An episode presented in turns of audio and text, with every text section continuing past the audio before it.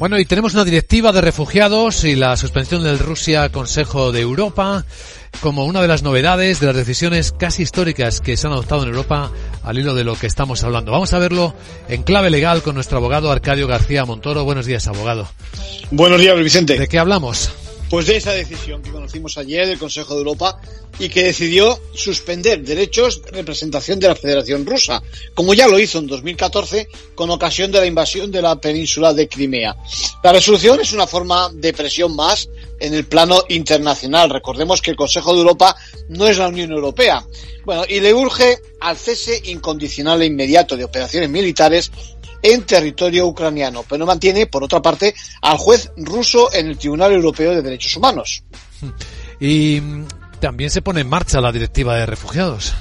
Sí, y era ahora ha acordado esa protección temporal a los que huyen de la guerra en Ucrania. En realidad, ha activado una directiva concebida hace 20 años para este tipo de situaciones y que viene a otorgar el permiso de residencia, de trabajo, a esos desplazados por la invasión rusa, lo mismo que el acceso a educación. Va a permitir elegir un destino con garantía dentro del espacio de la Unión.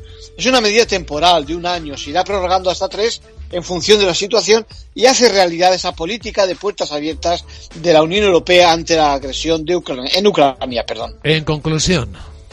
Bueno, son, son medidas paliativas, eh, ojo, en la línea del reconocimiento internacional de la crisis, en modo alguno ejecutivas, pero por lo menos en lo que se refiere a tantos ucranianos, bueno, pues les va a facilitar algo su vida en los países de recogida. Gracias, abogado.